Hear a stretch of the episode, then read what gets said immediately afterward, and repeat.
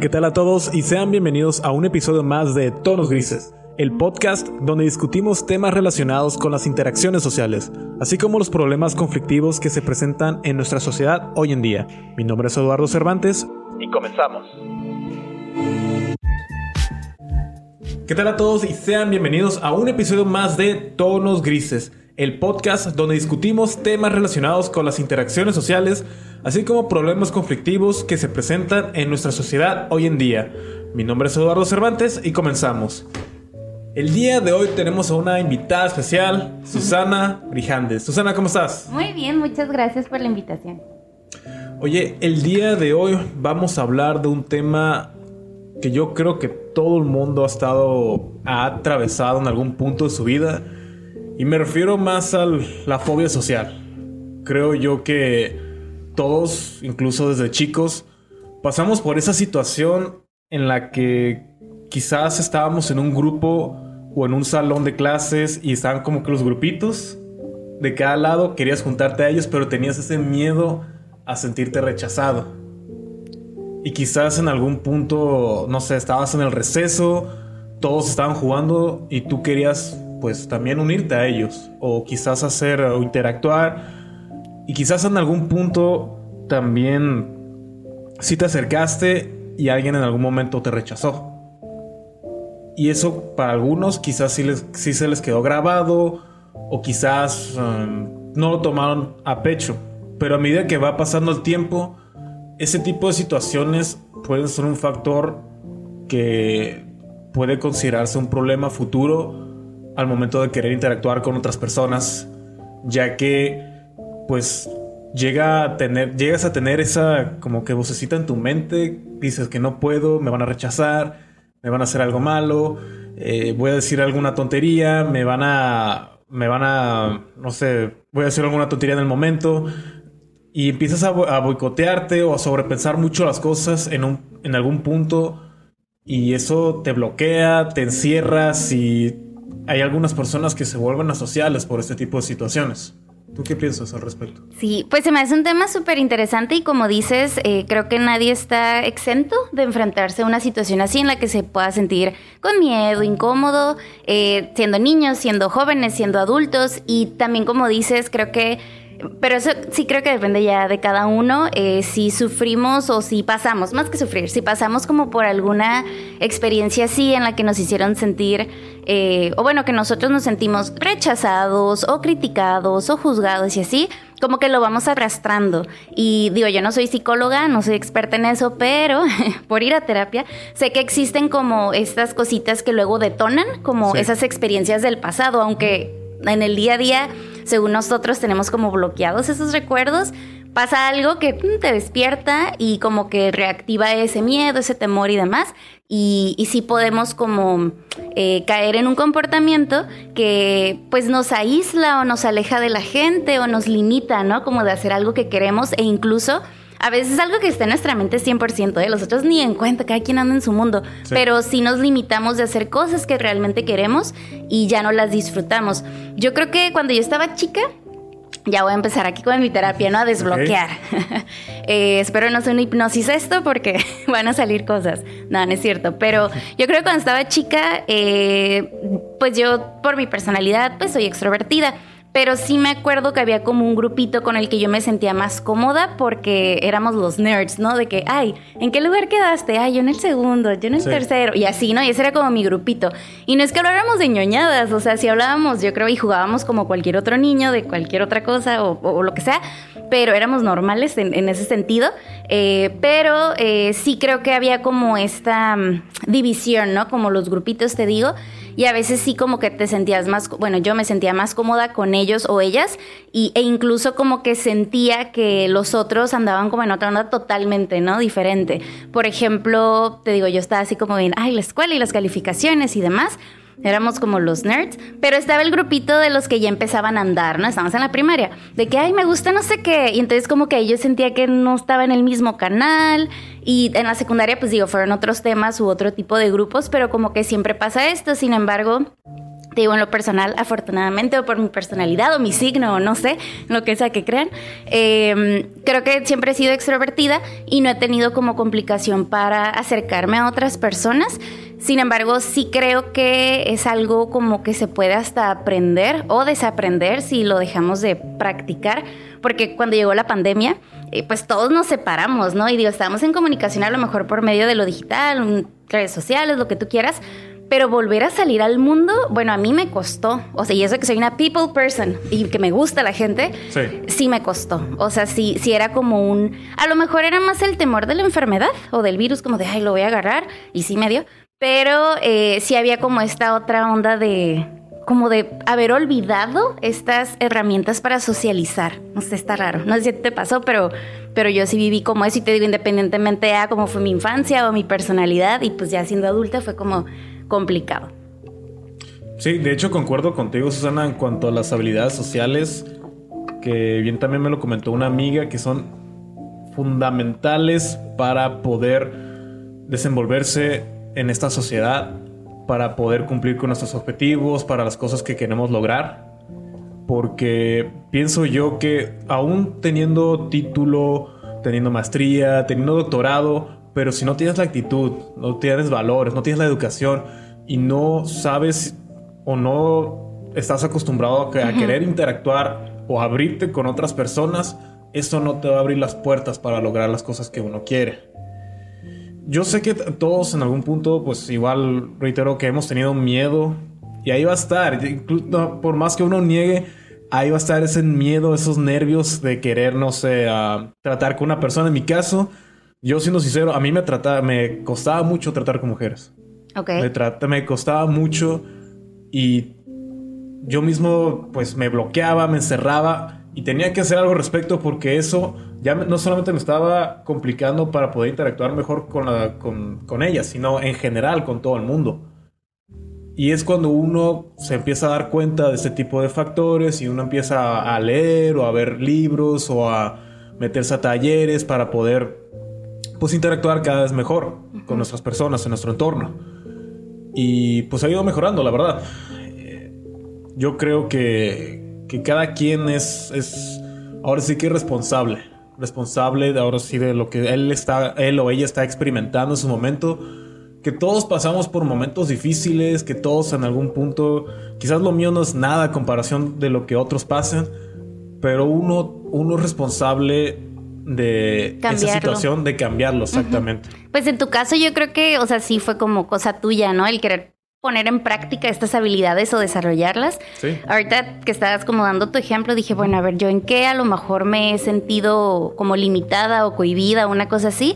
Eh, y creo que te lo he mencionado en alguna ocasión. Eh, esta onda de hablar en público me gusta, pero si hay una cámara, o sea, televisión, yo me empiezo a sentir insegura. Por ejemplo, aquí está el micro y estoy muy cómoda y tengo un podcast aparte, entonces como que ya tengo la práctica, ¿no? Ya me suelto yo mi lengua y al contrario, ese es el problema, ¿no? Lo no me puedo parar. Pero en el tema cámara si yo le presto atención a la cámara, ya me empiezo a poner yo nerviosa. A lo mejor nadie me va a decir nada. Y después de una vez que sale el programa o la transmisión o lo que sea, me dicen, ay, te veías muy bien. Pero ya como los juicios o las críticas que yo tengo sobre mí, eso en el momento sí me puede como bloquear o como desconectar del objetivo, ¿no? Que en este caso, digamos, si es una entrevista, si voy como invitado o lo que sea, pues sí como quedando así de que con un ojo allá en la cámara, de, ay, es que mi cabello, es que mi ropa, es que no sé qué y ya no me concentro ¿no? en lo que tengo que decir, pero una vez que ya bloqueo la cámara o que me olvido de, creo yo que fluye, ¿no? Y como que ya digo lo que iba a decir o sucede, ¿no? Lo que iba a suceder, pero sí creo que ese, ese momentito son a lo mejor unos minutitos, ¿no? Que si llego a sentir como entre ansiedad, miedo, presión, ¿no? Creo que, por ejemplo, la parte de hablar en público eh, o, estar enfrente de gente, sí me ha fluido, digamos, o funcionado yo lo asocio con que desde chiquita bailaba, entonces estaba acostumbrada al escenario y al público, ¿no? Aunque no hablaba, solamente estaba bailando, ¿no? Pero era una forma como de, pues, mostrarte, ¿no? Y dices, pues aquí estoy y estoy haciendo esto y soy como, el, no el foco, pero me están viendo, ¿no? Como, aquí estoy para eso. Entonces a lo mejor creo que eso me ha ayudado, pero te digo, sí en el tema de la televisión, y sé que hay mucha gente que si de plano se súper bloquea y se pone súper nervioso y así, digo, yo también lo he sentido, creo que lo he sabido controlar, no sé si por práctica o por tips que me han dado otras personas, creo que ha funcionado, no lo sé, pero sí hay como esos momentitos, ¿no?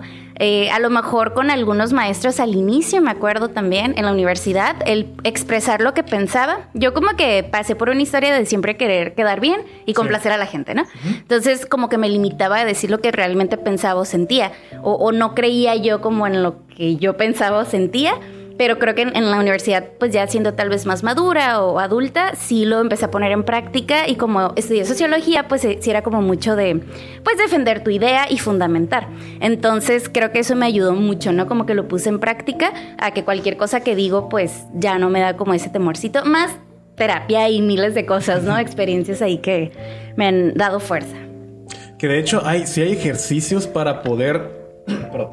para poder mejorar o poder disminuir esos nervios o esos miedos? A ver, danos tips. Yo quiero uno, tomar nota. Ok, uno que sí está, que para algunos lo consideran quizás hardcore, es de un psicólogo llamado Albert Ellis, que es pasear un plátano, una ah, correa por la calle. Que la verdad es, una, para algunos está de locos, pero créanme que es el resultado que te deja a nivel mental yo en un principio cuando lo hice dije, ¿qué? ¿Pero por qué? O sea, ¿eso de qué sirve? En Plaza Río, me acuerdo, lo pasé. Y en ese momento, cuando iba entrando a la plaza, me sentí con unos nervios y con un miedo. Empezó a brotar una, la parte más vulnerable de mí.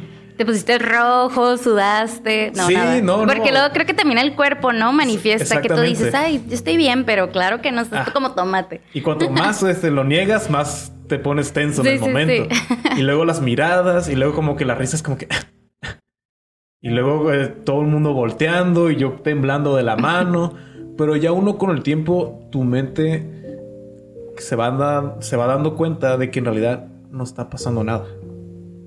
O, que no es a lo mejor tan importante que no va a trascender, pues es un momento y ya, y, qué cool si alguien se divirtió con eso, ¿no? Es como, eh, le hiciste el día. Me suena como un ejercicio muy de, no sé, nunca he tomado un curso así formal, pero como muy de teatro, como que siempre te invitan, ¿no? A hacer como ciertas actividades, sobre todo en público, pero que te desinhibas y que como que te olvides de cualquier juicio que hace ratito te decía, ¿no? A veces somos nosotros los que nos estamos criticando más que lo que la gente alrededor tal vez ni nos pela, ¿no? Es como. Sí, por supuesto. Nosotros, ¿sabes que Están diciendo y burlándose y a lo mejor ni al caso, ¿no? Y solo fuiste como a andar así con tu plátano como si fuera perrito, ¿no? Como mascota. Solo divertiste a la gente, ¿no? No fue como algo negativo.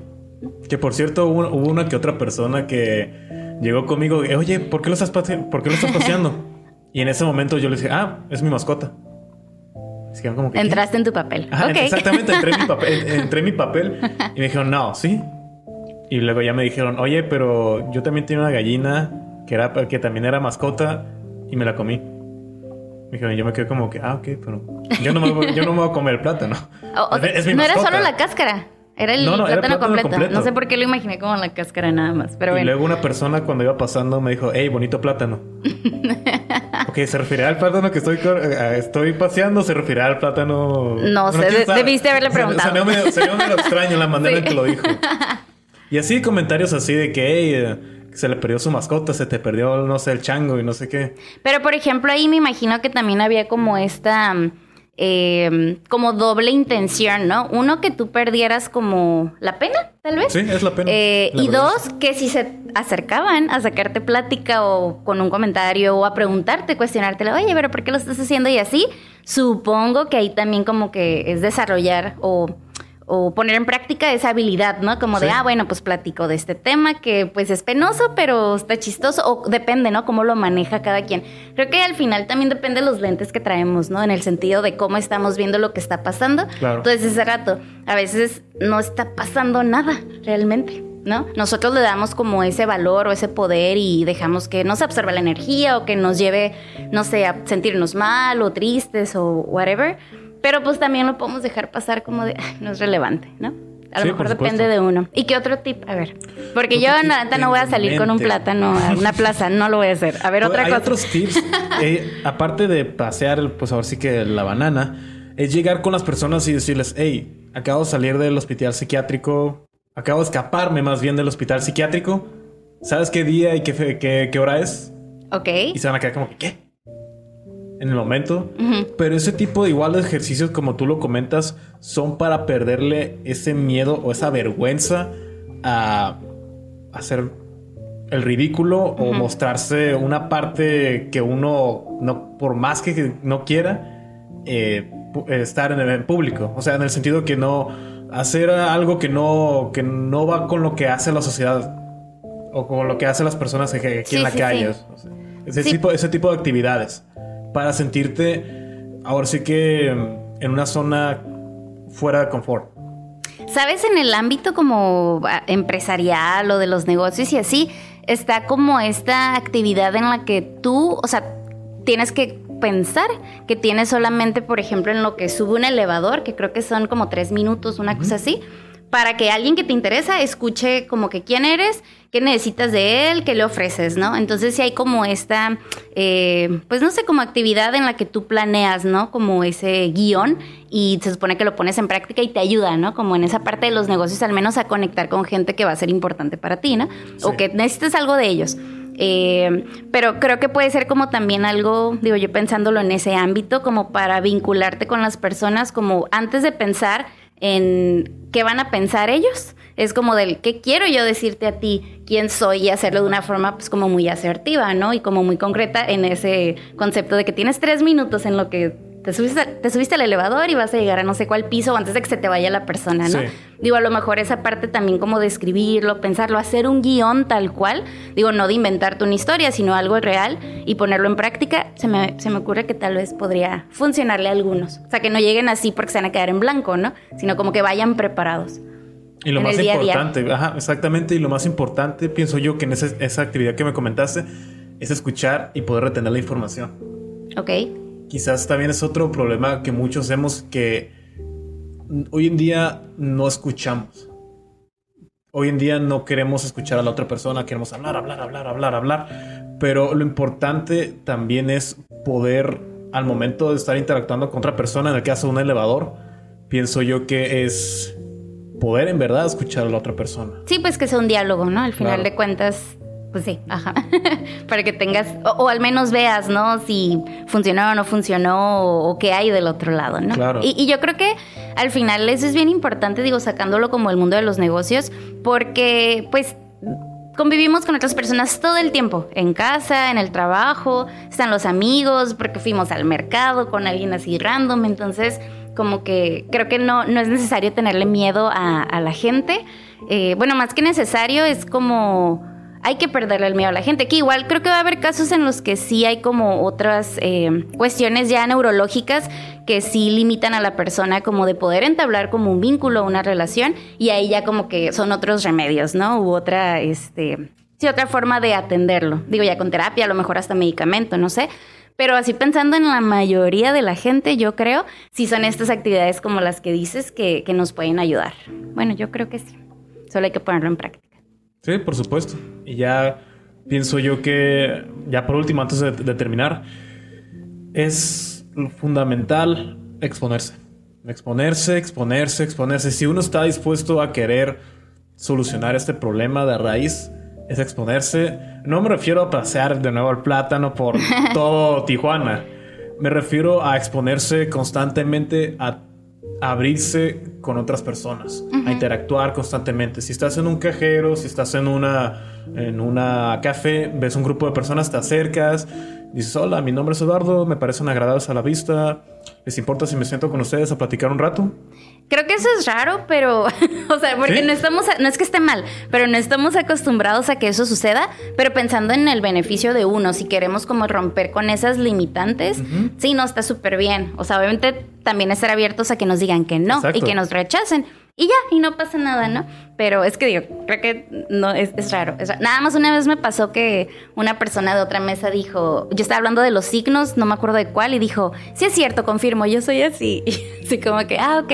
Pero digo, fue como una interacción súper mínima, ¿no? Pero sí, pues sí, exponernos, estoy de acuerdo. Sí, ya como, como ejercicio, y como tú lo comentas, el no ya está. Y la incertidumbre ahí va a quedar y esa sensación quizás en un momento se que te quedas como que, ah, espera, pero ¿qué hice mal? Pero es parte del proceso, así que si uno lo acepta y es resiliente en el momento, pues ya con eso ya es un avance, la verdad. Sí, y paciencia, mucha paciencia con nosotros. Por supuesto. sí. Pero bueno, ah, Susana, muchas gracias por haber asistido aquí al podcast. Gracias a ti por invitarme. y muchas gracias a todos por habernos escuchado.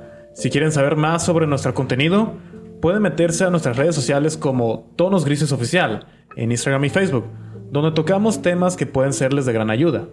Y si quieren que hablemos de algún otro tema relacionado, no duden en enviarnos un mensaje. Hasta luego. Bye. Muchas gracias a todos por habernos escuchado. Si quieren saber más sobre nuestro contenido, pueden meterse a nuestras redes sociales como Tonos Grises Oficial, tanto en Instagram y Facebook, donde tocamos temas que pueden serles de gran ayuda. Y si quieren que hablemos de algún otro tema relacionado, no duden en enviarnos un mensaje. Hasta luego.